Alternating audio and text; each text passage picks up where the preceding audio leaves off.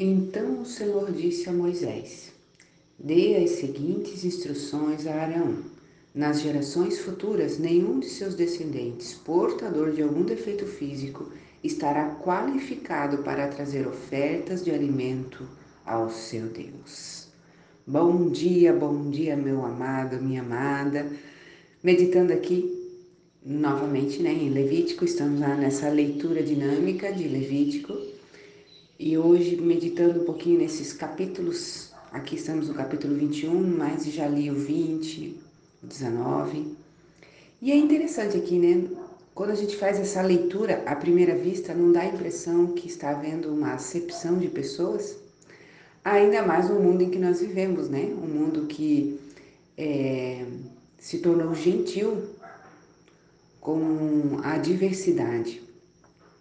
Parece que Deus está sendo muito criterioso e, de alguma forma, parece que está fazendo acepção.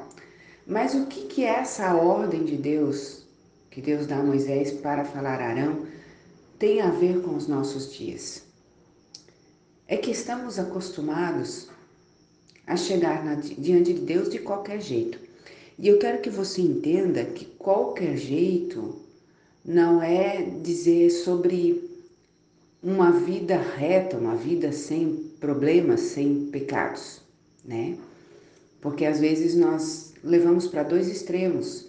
Então, como eu preciso ser, ter uma vida santa, eu não me aproximo de Deus, porque eu erro. E Jesus disse: Vinde a mim como estáis. Então, como é que a gente fecha aqui essa equação? é que os filhos de Arão, assim como Arão, eles tinham uma responsabilidade no templo.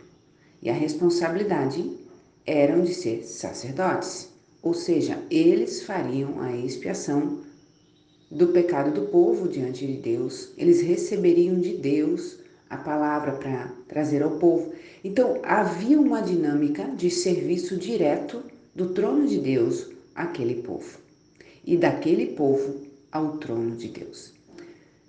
Hoje, todo homem, toda mulher que aceita Cristo como Senhor e Salvador se torna um sacerdote no reino de Deus. Então, a exigência de serviço na casa de Deus é grande. Mas não quero te desanimar com isso, não. Eu quero te dizer o seguinte: que Deus nos capacita a nos tornarmos aptos a estarmos servindo na casa do Pai. O que não é admissível é nós não desejarmos a mudança.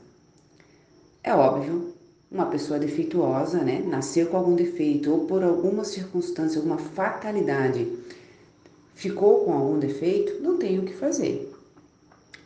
Mas trazendo para os nossos dias, todo e qualquer defeito que nós possamos ter, que são os pecados que persistem em nossos corações, eles podem ser entregues a Cristo.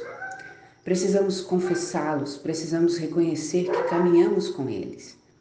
E aí, ao reconhecê-los, pedir a graça de Deus para que possamos vencê-los.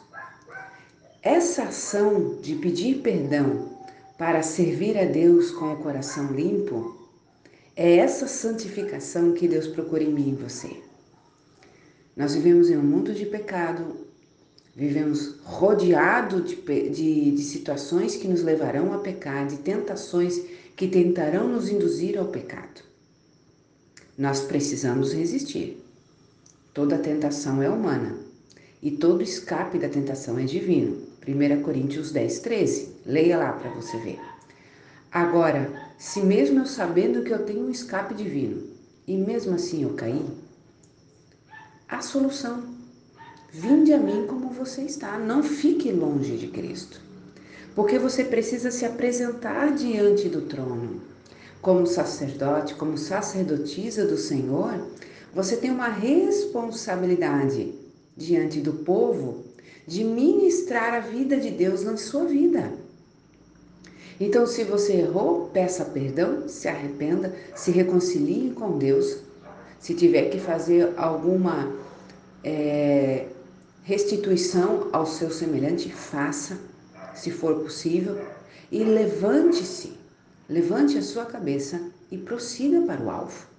Por quê? Porque Deus conta com você. Deus conta comigo. Deus não aceitará defeituosos diante dele. Defeituoso é todo aquele que sabe que está no pecado e não o renuncia, não se arrepende, porque acha que todo mundo peca, pode pecar também, pode errar também. Não! Não é porque o mundo faz que você tem que fazer. Não é porque o mundo canta tais músicas que você tem que cantar. Não é porque o mundo faz, usa tais roupas que você tem que usar. Você consegue me entender? Você hoje que tem o Espírito Santo foi separado por Deus para servir diante do trono. E neste reino de amor, você representa Deus ao povo e você traz as orações do povo a Deus.